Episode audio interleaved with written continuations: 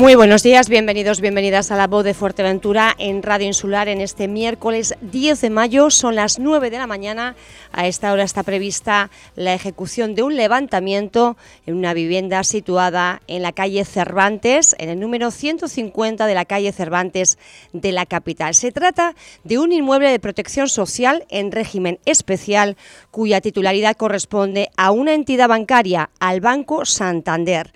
La inquilina es Cristina.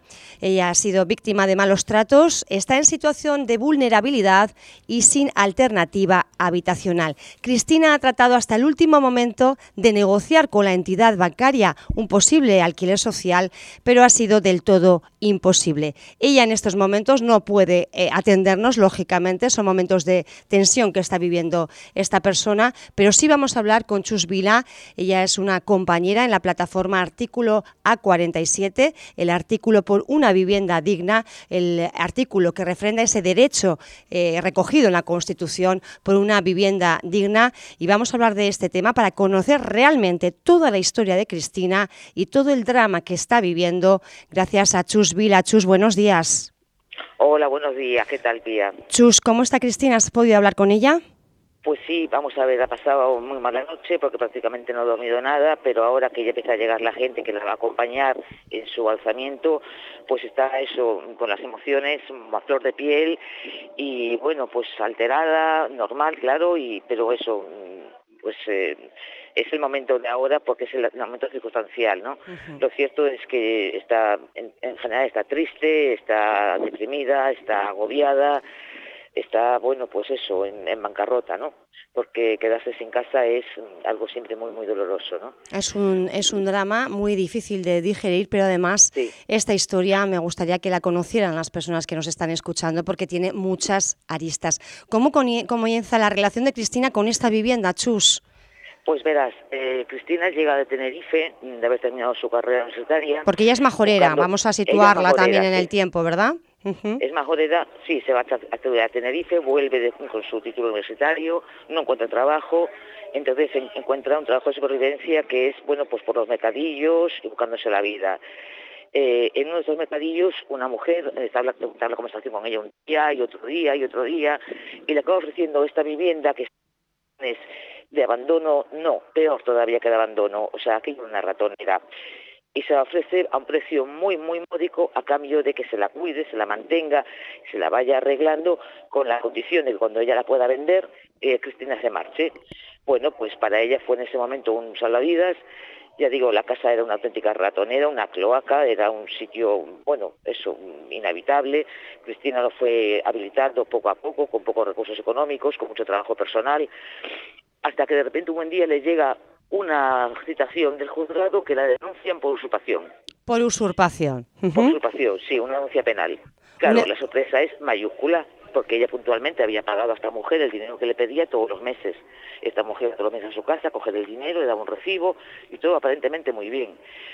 Cuando de repente se encuentra eso, que la denuncian por usurpación, bueno, se defiende penalmente, efectivamente demuestra que ella no es ninguna usurpadora, pero ahí había pues un problema, que es la persona que le está arrendando la, vivienda no era la titular legítima de la vivienda. No, para nada, es más, de que desapareció en cuanto ella la llamó por teléfono para decir, oye, mira, que me pasa esto, que me ha llegado una anuncia penal, es que ya en los siguientes meses ya ni siquiera fue a cobrar el alquiler, ni dio la cara, ni volvió a contestar el teléfono nunca más, desapareció del mapa. No sabemos dónde está, ni quién es, ni dónde se mete, no, olvídate, no sé. Pero allá consta una denuncia penal, finalmente ella puede demostrar que realmente no había usurpado la vivienda, sino que tenía simplemente la buena voluntad de arreglar una, una vivienda en muy malas condiciones, hay que recalcarlo, y para poder bueno pues eh, vivir en ella pagando puntualmente un alquiler establecido. A partir de ahí, Chus, ¿qué es lo que ocurre? De ahí empieza a negociar con UCI, que es la Unión de Créditos Inmobiliarios de Santander, que es el que tiene las propiedades eh, tóxicas o las propiedades bancarias. El banco malo, digamos, ¿no? Esa parte. Sí, empieza a intentar negociar con ellos para eso, para llegar al acuerdo que tenía con esta otra mujer, pero con los propietarios, entre comillas, legítimos de la vivienda. Ahí es cuando se entera que la vivienda realmente es una protección oficial en régimen especial, se entera de un montón de cosas de la vivienda. Ella más intenta negociar. UCI en ningún momento le da pie ni, ni le da ni siquiera posibilidad de negociación dicen que no, que no, que no, que no, que no. Entonces, bueno, ella no tiene otra posibilidad, otra alternativa habitacional, la casa es de un gran tenedor, que es un banco, que además es un fondo buitre del Banco Santander, la UCI prácticamente es lo que podríamos decir que es. Y bueno, pues ella no tiene otra alternativa, se queda en la casa, siempre con la intención de pagar un alquiler social y siempre con la intención de negociar. Se le niega en todo momento esta, esta posibilidad. Es decir, es que no tiene ni siquiera la posibilidad de negociación. Claro, pero estamos hablando, estamos hablando, no estamos hablando, Chus, yo creo que es una de las precisamente las aristas ¿no? en la que nos tenemos que detener, que no estamos hablando de una vivienda al uso, una vivienda en el libre mercado, estamos hablando de una vivienda de protección oficial, en régimen especial. ¿Esto qué significa? Esto significa que estas viviendas cuando se construyeron, se construyeron supongo que con capital privado, pero protegidas por, por las leyes y protegidas para dar cobijo o dar alojamiento o dar posibilidades a personas con unas características X. Entonces, la persona que pudo haber accedido a la casa en su momento fue alzada también, es decir, pues no pudo hacer frente al, al, crédito pago de la que había contratado, etcétera, etcétera, y se la echó a la calle. Pero claro, cuando hablamos de protección oficial, siempre pensamos que es eso, que es una protección. Ahora de repente resulta que la protección oficial no es ninguna protección. Y claro, pues esta persona, o estas personas, que eso sí no llegamos a saber nunca quiénes fueron, pues se quedaron fuera de la vivienda, esa vivienda estuvo abandonada durante años y años y años y años, y bueno, pues aparece crisis en, en, esta, en esta casa, ¿no? Pero claro, efectivamente, sí, sí que estamos demandando desde hace muchísimos años la vivienda social. La vivienda social en régimen de protección social. Porque ya sabemos que protección oficial, eso ya son palabras vacías, no significa nada. Entonces queremos protección social, es decir, régimen de alquiler. No queremos que construyan viviendas para que nos las vendan. Queremos que construyan viviendas para que nos alquilen a un precio razonable. En el este precio caso, razonable no es decir 400 euros al mes. El precio razonable es cuántas personas viven en la casa, cuánto dinero ingresa esta familia, pues esto pagan de alquiler. Chus, esto también evidencia de alguna forma la falta de conocimiento que hay de los recursos que aparentemente, bueno, pues eh, tienen una cierta eh, protección y, están dirigidos eh, realmente a, la, a familias vulnerables. se sabe cuántas viviendas sociales hay, quiénes las están ocupando. ¿Hay realmente una regulación, hay una fiscalización de todo esto? Hay un analfabetismo, analfabetismo, no sé de otra forma, ¿no? Administrativo al respecto de la vivienda. O sea, nadie sabe, nada de nada. Bisocán, que es el responsable realmente de gestionar la vivienda social, que no saben ni cuánto tienen, ni dónde lo tienen, ni qué es, ni cómo es, si está adjudicado, si no está adjudicado. Ni cuántas viviendas, nosotros hemos tratado de muchas veces saber cuántas viviendas de bueno sociales hay en Fuerteventura que, que supuestamente las han financiado eh, desde el gobierno de Canarias y no tenemos, no conseguimos nunca una cifra determinada. Sabemos incluso que hay viviendas que están siendo ocupadas porque no se han otorgado a las familias vulnerables que supuestamente están en las listas demandando esa vivienda. Está claro, es que además es que cuando estamos hablando de vivienda social tiene que haber una fiscalización sobre la vivienda social. Lo que no puede ser, como pasa por ejemplo en otros sitios, es que una vivienda social se haya adjudicado a una familia en X determinado momento, esta familia haya cambiado su situación económica a mejor y sin embargo sigan conservando esta vivienda social eh, eh, vacía incluso, solo para disfrute. No, eso también hay que fiscalizarlo. Es decir, una vez que se ha construido una vivienda social, esa vivienda tiene que ser social. Es decir, no puede ser propiedad de nadie, es propiedad de todas, de todas las personas. Hay otro aspecto, eh, Chus, también que me gustaría incidir en el caso de, Cristina. Eh, trabaja, pero bueno, pues recibe un salario eh, bueno, pues eh, bastante reducido y además no es un trabajo, digamos, fijo, ¿no? Que lleve muchos ah. años, con lo cual, bueno, pues está en situación de vulnerabilidad.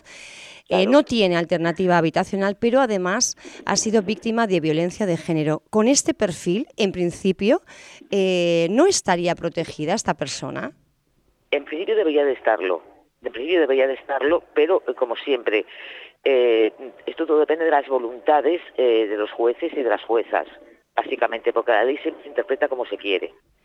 Quiero decir, no como se quiere, pero sí hay cierta facilidad de interpretación de la ley.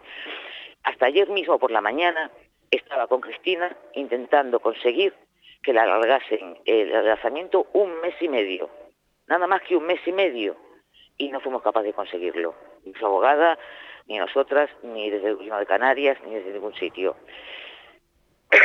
Debería estar protegida, pero no, no es real esa protección. Es decir, es, una cosa es lo que diga el político para vender y para captar votos, y otra cosa es la realidad social que vivimos. Y no, no tiene nada que ver una cosa con la otra. No, las personas vulnerables no están protegidas en este país, y menos a nivel de vivienda hay que visibilizar este tipo de, situaciones porque casi casi nos habíamos olvidado del tema de, los desahucios, ¿no? Es verdad que hace unos años, bueno, pues estuvieron eh, muy en boca de todos, eran bastante frecuentes, bastante habituales. Luego con el tema de la pandemia, bueno, pues con ese con ese decreto también se protegió que las personas en este tipo de situaciones no pudieran eh, ser desahuciadas de las viviendas en las que en las que se encontraban, pero volvemos otra vez y además de la circunstancia de que también los tipos de interés están subiendo, están subiendo mucho las hipotecas y hay muchísimas familias que están conteniendo el aliento porque su circunstancia económica no mejora, sino todo lo contrario. Claro. Sí, porque además tenemos en cuenta una cosa, cuando hablamos de que necesitamos una ley de vivienda, necesitamos también una ley de vivienda que proteja al primer, al primer comprador, o sea, al comprador de su casa, de su hogar, de su residencia principal. Si, si yo contrato una hipoteca por mi sueldo, supongamos, me concedo una hipoteca de 400 euros al mes. Ahora la hipoteca me ha subido a 600. Pero si yo hubiera ido al banco para, que me concediera una hipoteca de 600 euros, no me la hubieran concedido. Pero ahora, sin embargo, me cobran 600. O sea, no tiene mucho sentido esto, ¿no? Y sobre todo no tiene sentido porque se está exprimiendo otra vez y se está asfixiando otra vez a todas esas personas y a todas esas familias que han conseguido comprar su primera vivienda precisamente porque tenían ahora esta posibilidad pero si esta posibilidad ahora se empieza a subir porque el ribo sube y nadie controla eso y las hipotecas suben y todo sube, o sea, nos encontraremos otra vez ante una crisis eh, mayúscula donde mucha gente va a verse otra vez abocada a eso, a los alojamientos, a los desahucios, etcétera. Necesitamos una ley de vivienda seria, firme, no lo que nos han ofrecido, que no protegen a nadie y que realmente se dedican a tirar balones fuera. Las administraciones no se están comprometiendo con un problema que es de primer orden como es la vivienda. Bueno, pues aquí eh, el testimonio de Chus Vila, eh, compañera amiga de, Cristina, eh, también bueno, pues luchando en esa, en esa plataforma antidesahucios, también en el movimiento ocupacional de, de, Fuerteventura.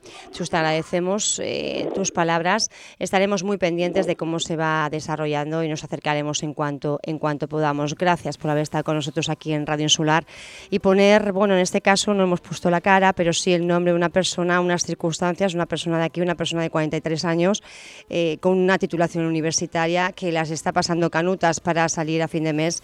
La estafaron con el tema de la, de la vivienda, tuvo que, ir incluso a juicio, un mal trago, y ahora no está consiguiendo ni siquiera con esa entidad bancaria, Banco Santander, pues llegar a un acuerdo para alquiler social de una vivienda de protección oficial. Vamos, que un drama. Gracias, Chus. Cierto. Muchísimas gracias, Pía, por darnos voz. Muchas Abrazos. gracias. Adiós, gracias.